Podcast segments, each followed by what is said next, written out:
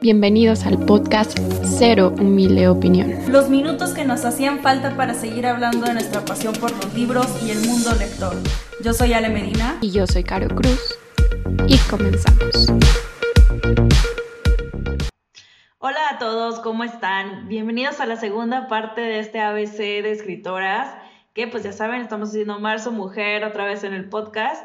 Pero antes de comenzar con esta segunda parte, Caro, ¿cómo estás?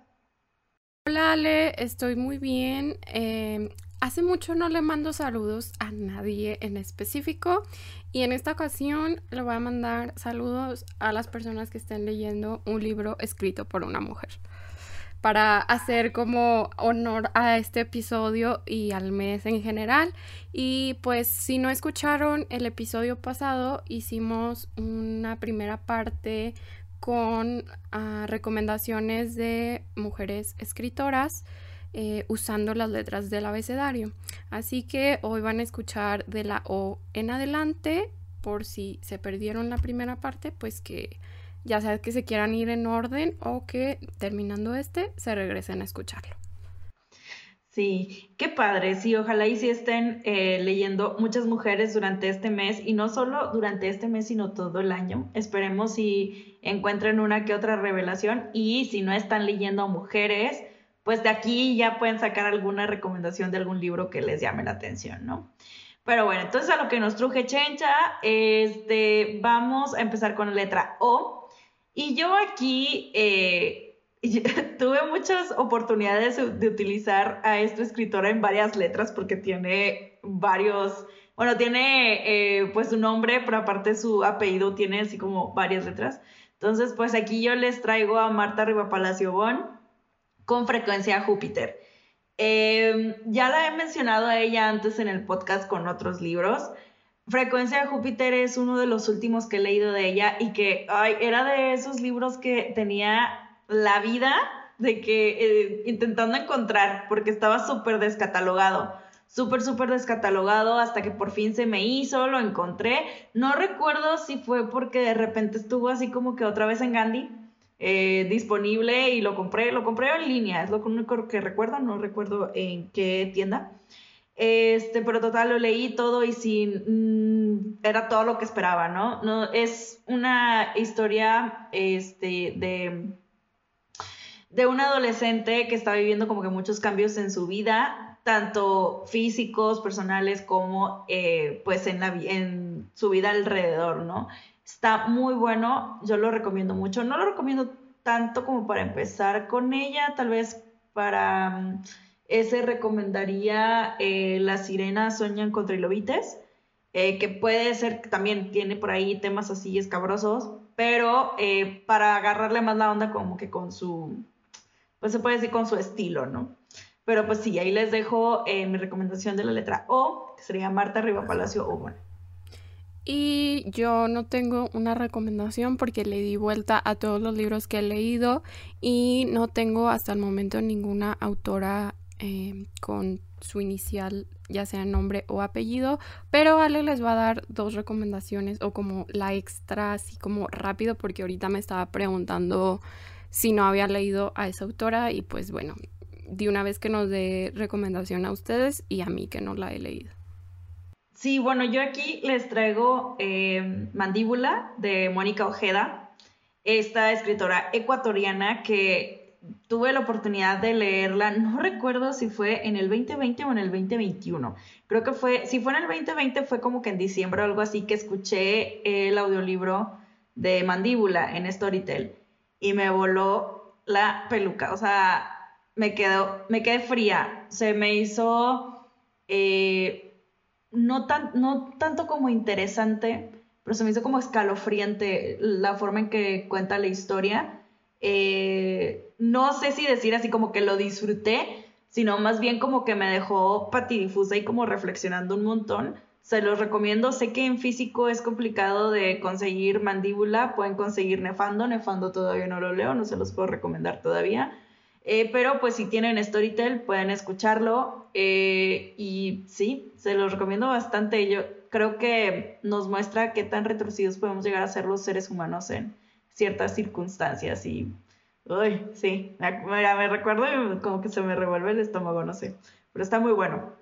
La siguiente letra que tenemos es la P y voy a empezar yo eh, mencionándoles a Silvia Plath con La campana de cristal. Esta es una de las autoras que leí gracias a una recomendación. Es una de las autoras favoritas de una amiga y pues el libro como más icónico es La campana de cristal. Sí les diría que tengan cuidado si quieren leerlo ah, porque no es como nada alegre, es muy depresivo en general y sí te puede afectar aunque ni siquiera estés como en una fase triste. Creo que es muy fuerte de leer como todo lo que, lo que explica y tal. Y tiene una pues sí, una prosa muy, muy interesante y que pues por algo ocupa como el lugar eh, internacional que tiene como de reconocerle su trabajo y tal. Leí también una compilación de poemas que se llama Tulipanes, si no me equivoco. Y bueno, ahí sí les voy a decir que fue un poquito diferente la experiencia porque los leí en inglés y en ese momento mi inglés no estaba como tan desarrollado, entonces como le batallé más y así, aparte mi relación con la poesía luego es extraña, pero sí sé que en general la gente que los lee los disfruta muchísimo, entonces Silvia Plath es mi recomendación. Eh, yo para la letra P les traigo una de mis últimas lecturas, bueno, una lectura que hice en el mes de febrero, eh, que es El destino de una reina de Alison Pataki. El destino de una reina nos platica sobre una mujer que está perdida en la historia y que la gente que la recordaba, la recordaba como la amante de Napoleón, ¿no? Eh, la cual ese adjetivo está súper mal porque ni siquiera fue como que su amante realmente. Entonces nos cuenta como que la historia de ella, con quién terminó casándose, por qué, eh, y obviamente también la relación que tenía con Napoleón Bonaparte y Josefina Bonaparte. El chisme, amigos, es mejor, mira, no lo tiene ni la ola, o sea, no lo tiene ni la revista ola, el chisme está al día, la verdad está buenísimo, sé que no puedo decir que es una novela histórica, porque de hecho lo leí también en un club de lectura en donde la mayoría se quejó de que esto no es una novela histórica, pues a lo mejor no, pero yo, la verdad, desde mi ignorancia, puedo decir que aprendí lo que tenía que aprender. Yo, la verdad, no sabía tanto de la Revolución Francesa, eh, mucho menos de Napoleón. Y, o sea, vaya, conocía, sabía quién era Napoleón, pero no así como que tan indagante. Y yo, la verdad, estaba viviendo mi mejor vida con el chismecito, ¿no? Está muy, muy bueno. Eh, en el sentido de es entretenido. Eh, si quieres saber más, sí hubo crítica de que tal vez sí está un poquito más largo de lo que debería. La verdad, en lo personal, yo, no, hombre, o sea, yo lo disfruté de inicio a fin. Eh, y aprendí y de hecho me hizo como que tener curiosidad de conocer un poquito más sobre Josefina Bonaparte y me chuté también la, una biografía que tengo de mujeres poderosas de, de Josefina y se me hizo un complemento así de que excelente. Ya saben, si quieren leer un libro de chismecito, ya les dejo Ale la recomendación ideal. De aquí nos vamos a la letra P. Tenemos la misma recomendación, pero voy a dejar que Ale les explique primero de qué va y todo y ya agrego yo algunas cosas. Ok, aquí les traemos a Pilar Quintana, con La Perra. Número uno, eh, puse a Pilar Quintana porque es la única escritora que tengo con Q.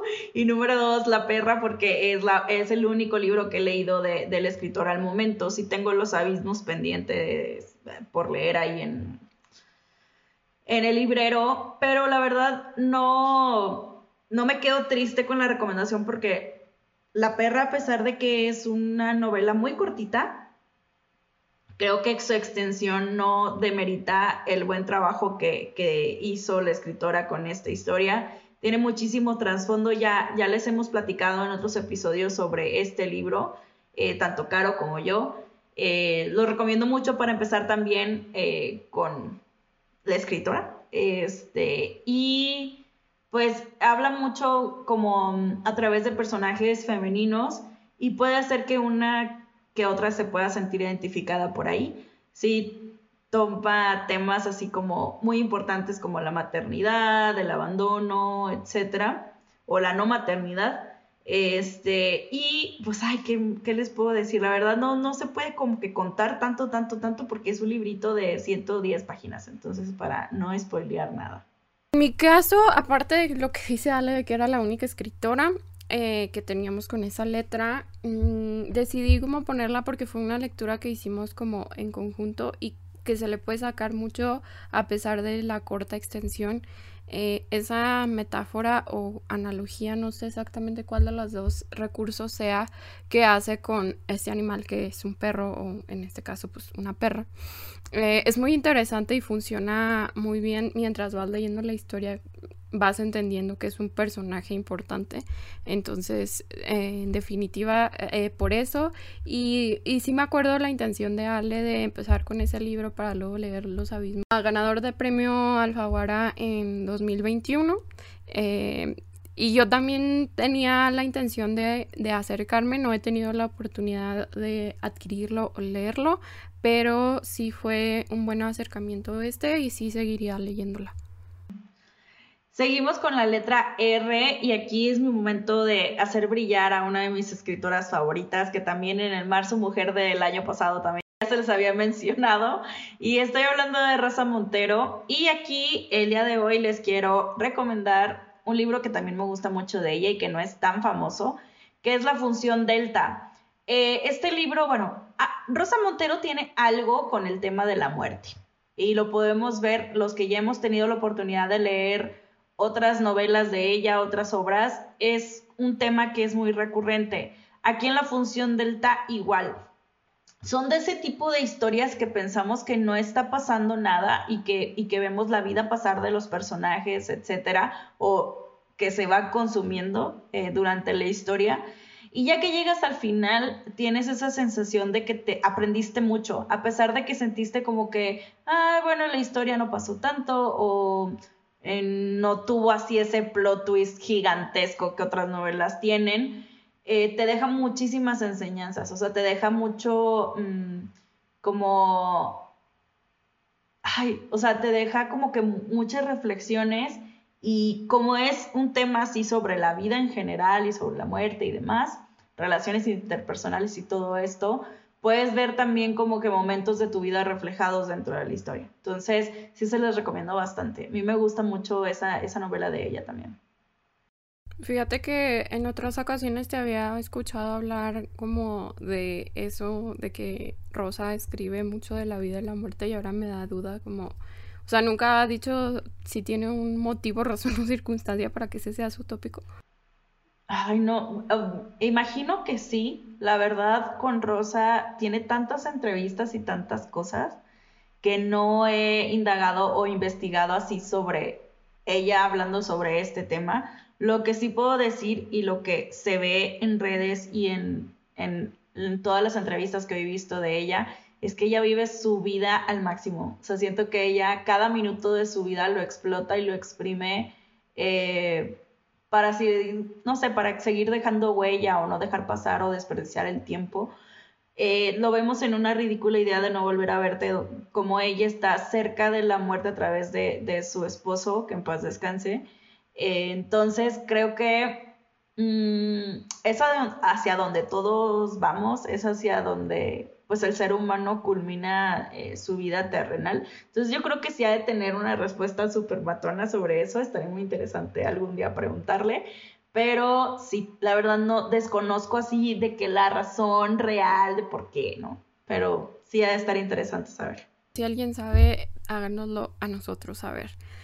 Mm, mi recomendación para esta letra es muy gracioso porque hay otras en las que hubo así como que escarbarle o que de plano no encontré a nadie y en esta tuve que así aventarme un volado a ver a quién les iba a recomendar y me decidí por una autora, uno que siento que no es tan popular uh, al igual que su libro y dos porque creo yo que tampoco he hablado de este libro en el podcast y es Robin Rowe con A List of Cages o una lista de jaulas que tradujeron así como que muy extraño. Em, ¿De qué va este libro? Pues es también un poco tragedioso. Le decía Dale que en general siento que estas historias a las mujeres escriben temas muy interesantes que no, no te pasan de noche y te hacen reflexionar sobre algo y a lo mejor pueden ser el punto débil de alguien. Y este no es la excepción porque habla de un caso de bullying y de más que nada violencia intrafamiliar y te describe todo así como tal cual y es bien pesado de leerlo y ay no, pero tiene un mensaje muy bonito y es como muy esperanzador al final y el significado del nombre y todo una vez que lo agarras está muy padre. Y aparte la portada se me hace así súper preciosa entonces sí se lo recomiendo muchísimo. Una lista de jaulas en español. Incluso creo hay audiolibro y no sé si la autora la autora es estadounidense no sé si tenga más libros pero también sería alguien que seguiría leyendo sin duda Súper, seguimos con la letra S y yo aquí les traigo una mexicana, que fruta vendida, no, no sé qué, este, una mexicana eh, más a, esta lista y bueno, es una de mis favoritas también que ya he mencionado antes, no me voy a extender tanto y es Sofía Segovia con Peregrinos. Esta historia de Segunda Guerra Mundial que nos muestra cómo los alemanes vivieron la guerra, aunque no eran nazis, aunque este, no eran judíos, ellos también sufrieron la guerra de, desde otro ángulo y la vivieron, ¿no? Entonces nos platica aquí esta historia, tiene esa magia que tiene Sofía con sus personajes. Sabemos que al inicio sí se toma el tiempo para ser un poco descriptiva, pero tengan paciencia, es buenísimo, disfrútenlo y se les va a romper el corazón, eso sí, les mando desde aquí curitas, desde de, antemano les mando un curita para su corazón roto, pero es buenísimo, se los recomiendo bastante, de hecho es mi favorito de ella. en mi caso también vamos a mencionar un libro que ya ha sido recomendado específicamente por Ale, pero Sally Rooney con Normal People o Gente Normal. Em, no sé cómo catalogar la historia porque no les diría que es romance, pero tampoco es no romance. Es, es una, una, mezcla muy extraña, ¿no? Es como esa fase también en donde hay dos individuos que se están conociendo eh, de forma personal. Entonces, pues al tiempo que se autodescubren y demás, están viendo qué onda con la otra persona. Mm, diría que puede ser como amistad o como amor tóxico o como una mezcla muy extraña. Mm, se disfruta mucho, yo no, yo no me, o sea, no lo catalogo así como que de mis favoritos, pero te deja mucho para reflexionar y también la forma en que está escrito y todo me antoja seguir leyendo historias de la autora, en especial el, el de conversaciones entre amigos, pero pues tiene más y entonces igual y llego a conversaciones entre amigos y digo, voy a seguir con los demás.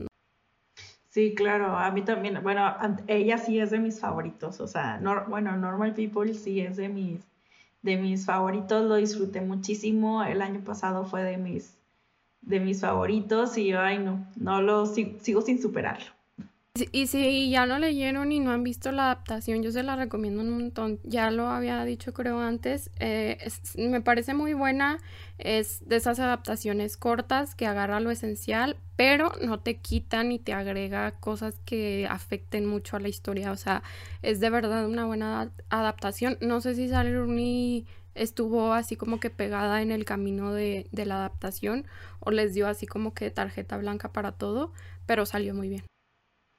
Ay, tengo súper pendiente, no he tenido chance de, verla, pero sí está de que en mi, en mi bucket list para, para tacharla de ya la vi, igual que ya leí el libro. Seguimos con la letra T y aquí traigo una, siento que va a ser como que una de mis más favoritas, pero me falta leer más libros de ella.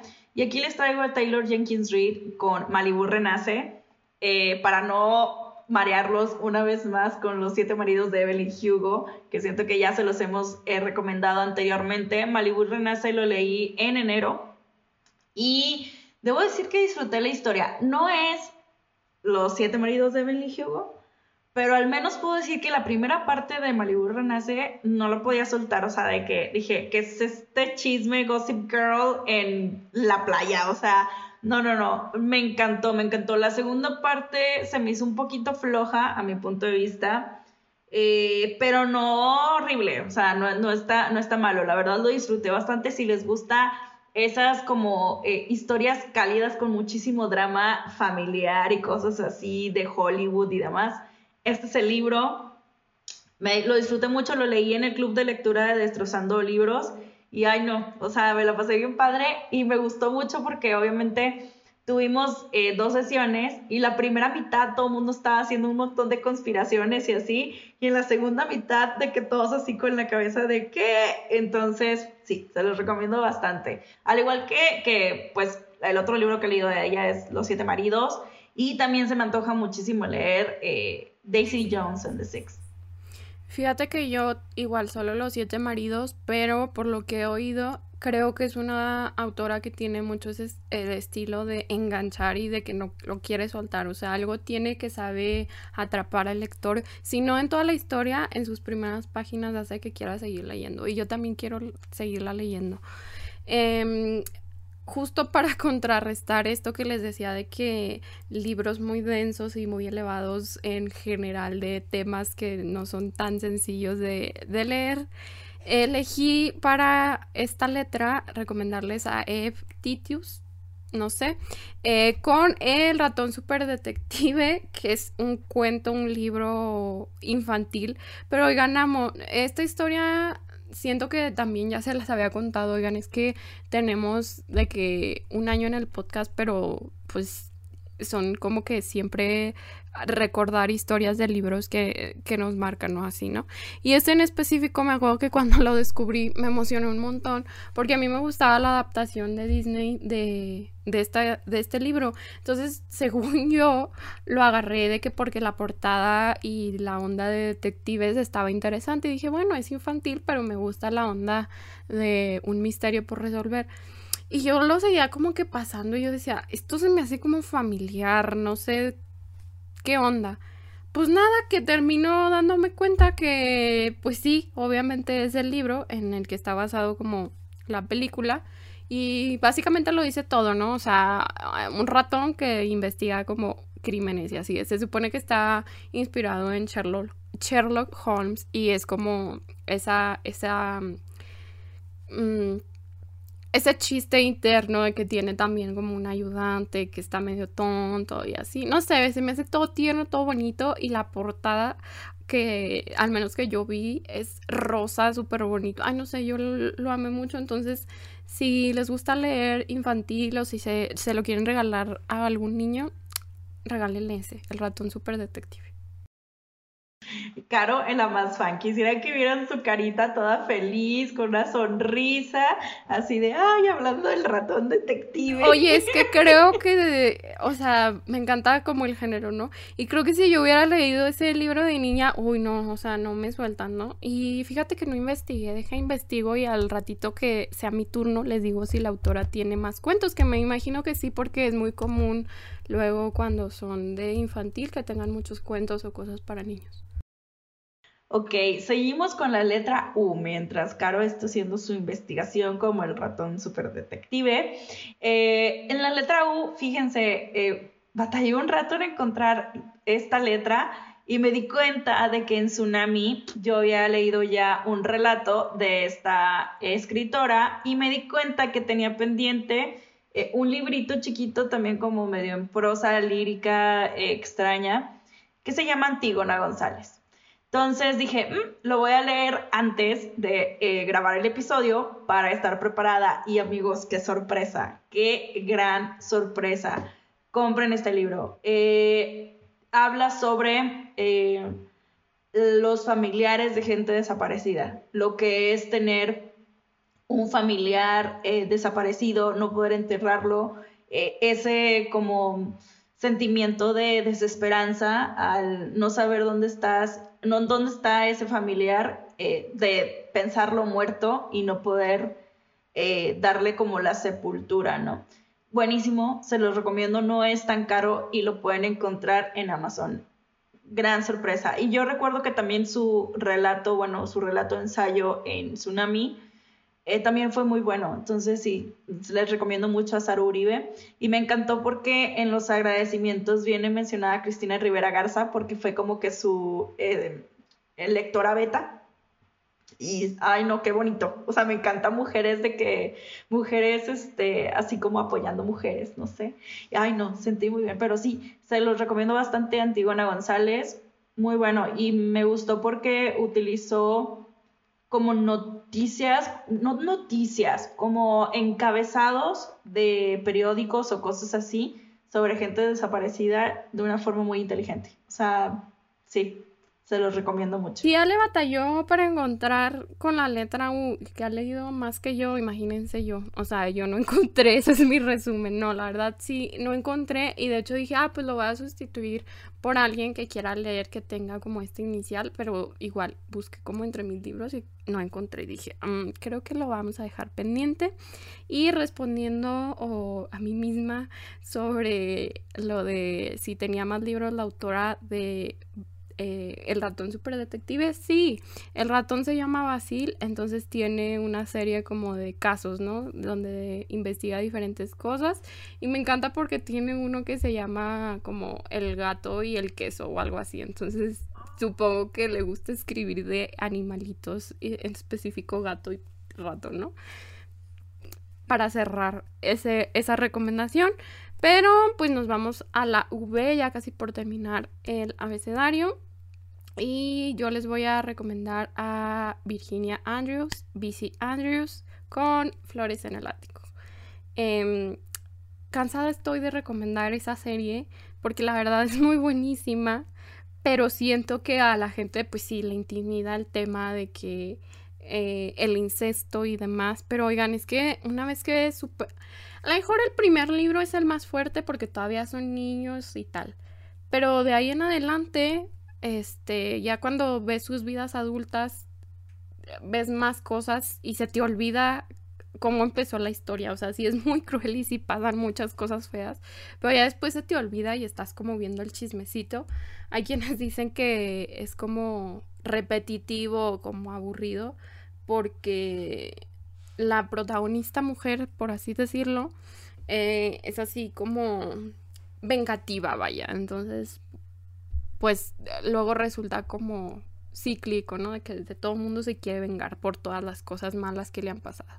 Pero yo lo recomiendo mucho, me gusta mucho y si no le tienen como respeto o miedo al tema, la verdad, sí, 10 de 10, lean esa serie. Súper. Yo aquí con la V traigo a Valeria Luiselli con Papeles Falsos. Este libro se los recomiendo para acercarse eh, a Valeria. Es de mis últimas lecturas de ella. Son relatos o como mini ensayos que disfruté mucho. O sea, la verdad, es un libro súper chiquitito. Está editado por Sexto Piso. Y dije, bueno, a ver, a ver qué me puedo ofrecer. Yo ni siquiera sabía que eran relatos. Yo no leí la sinopsis. Dije, Valeria Luiselli, Valeria Luiselli, tengo que leerla, ¿no?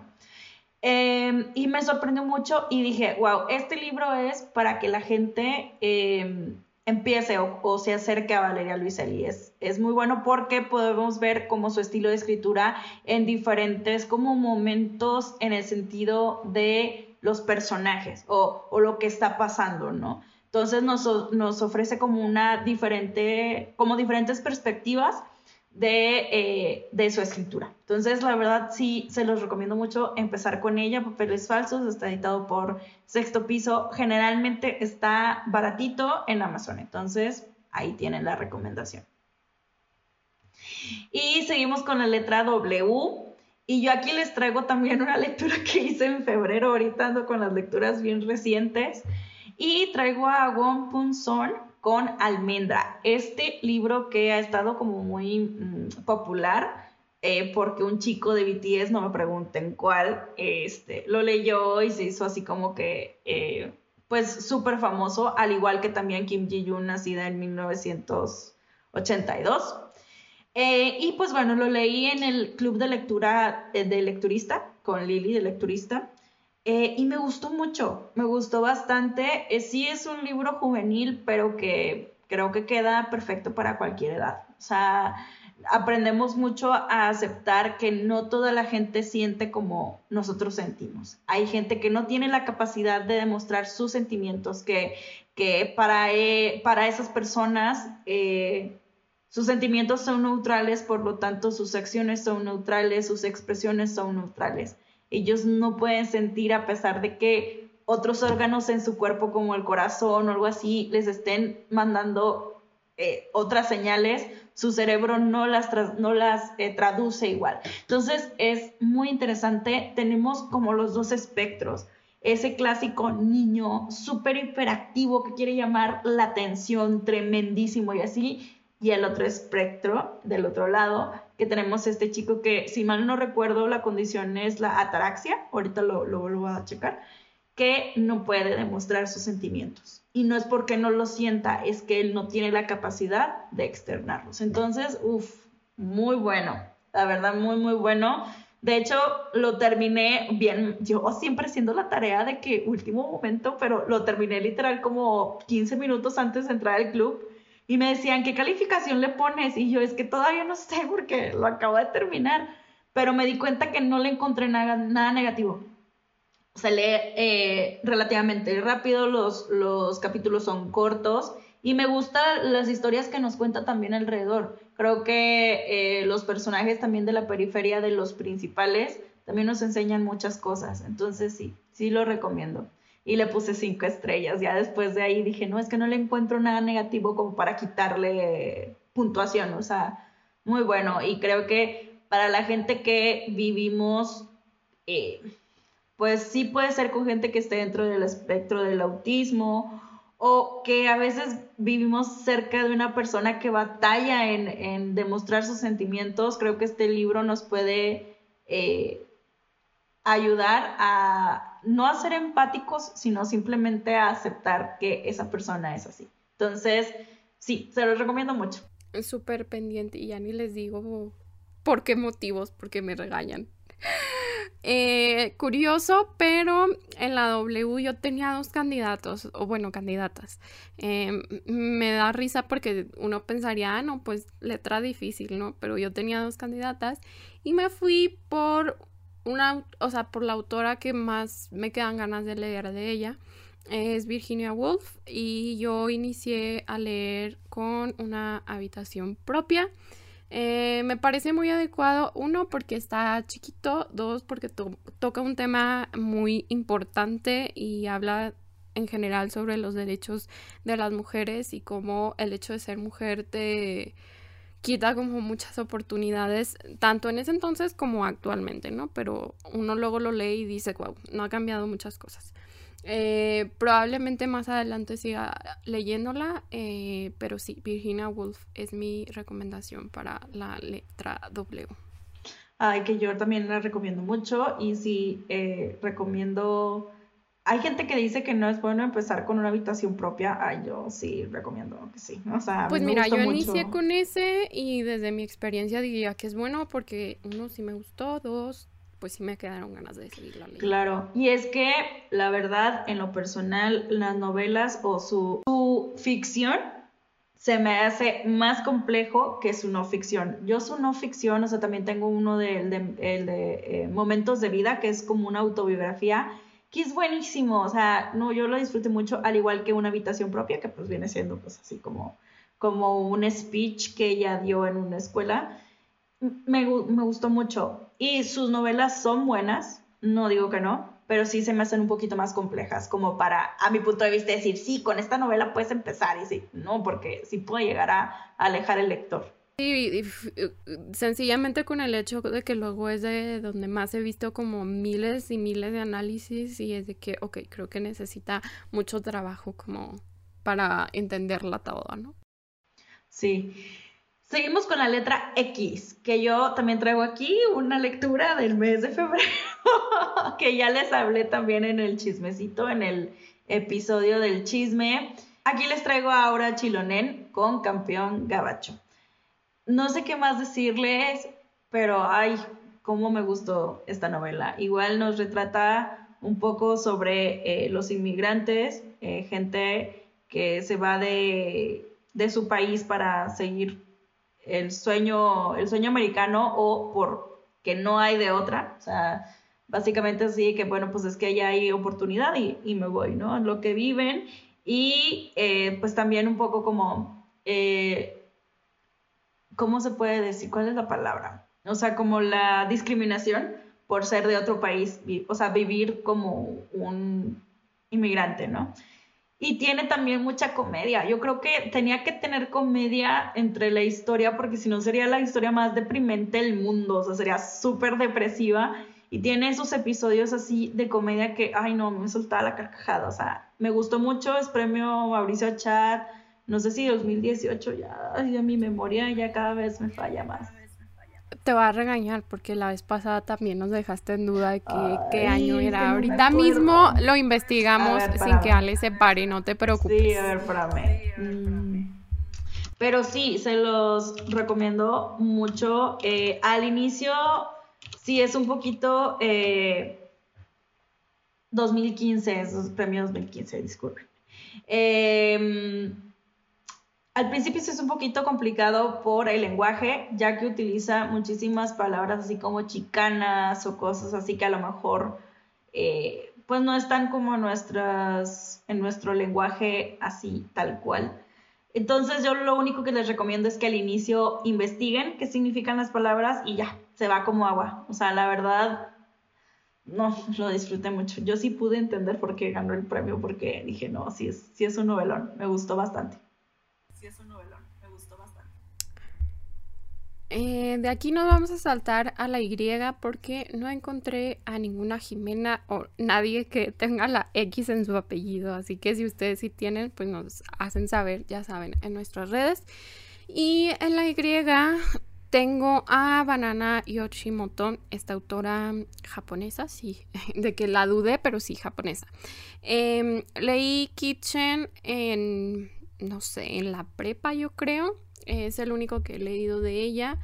¿Y qué creen? También toca un tema algo difícil desde un punto de vista muy particular porque la protagonista habla en primera persona de la muerte de su abuela.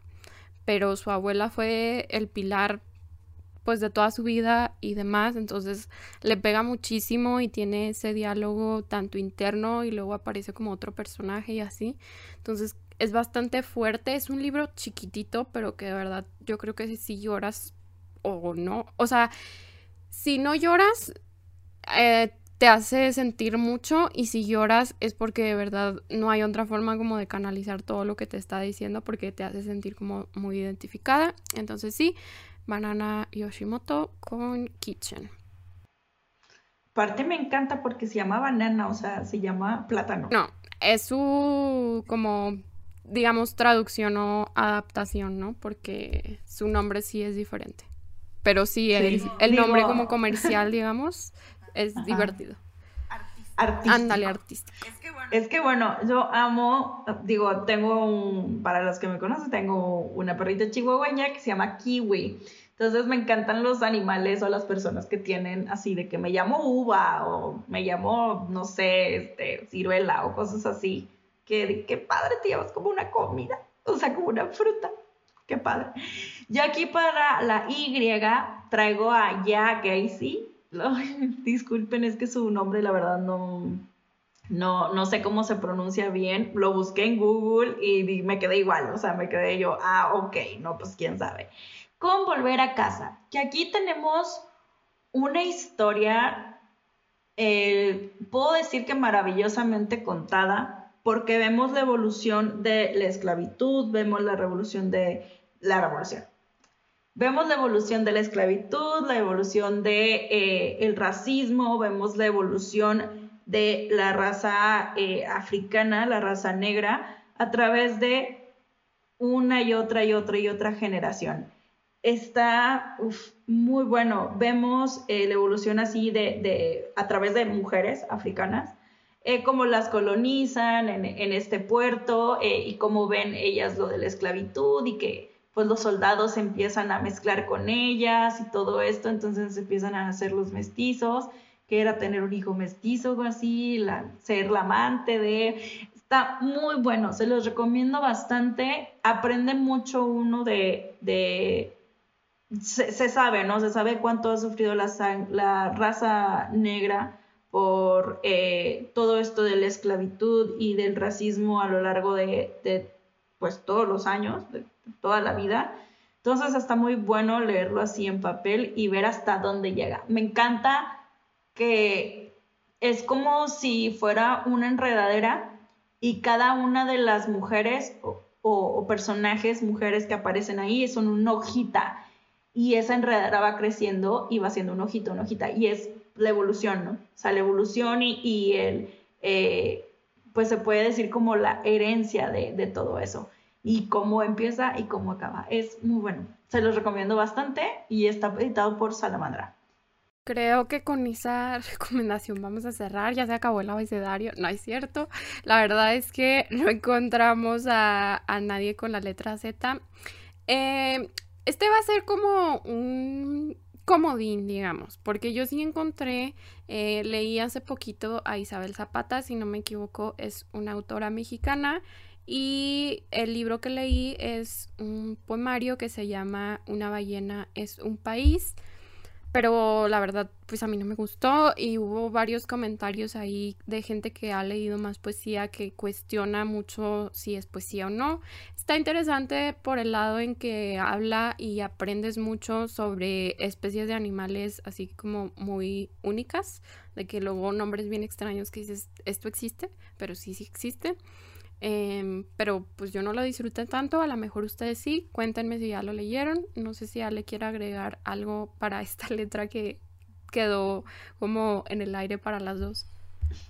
Ya sé, ay disculpen, oigan, pero vean, o sea, no hemos leído tanto como parece. Eh, todavía nos quedan muchas escritoras por descubrir. De hecho, me gustaría que nos dejaran a ustedes si tienen una escritora con Z, ya sea en su nombre de pila o en en su apellido para aprender y que también ustedes nos dejen la recomendación porque sí, deshonré mi vaca, o sea, no, no tengo ninguna escritora con Z en su nombre. Y bueno, esto fue todo por este ABC de escritoras. Díganos si les gustó este formato, veremos eh, si podemos ajustarlo luego con otras temáticas. Eh, y también, pues si no han escuchado la primera parte, pues ahí está, es el episodio de la semana pasada. Y pues bueno, a mí me gustaría cerrar el ejercicio en que muy probablemente hubiéramos llenado las dos, todo el abecedario, si se tratara de autores hombres. Lo que quiere decir que aunque sí leemos muchas mujeres, todavía nos falta leer más. Y pues nada, recuerden que pueden seguirnos en nuestras redes sociales, nos encuentran como Cero Humilde Opinión y nos escuchamos a la próxima. Adiós. Bye.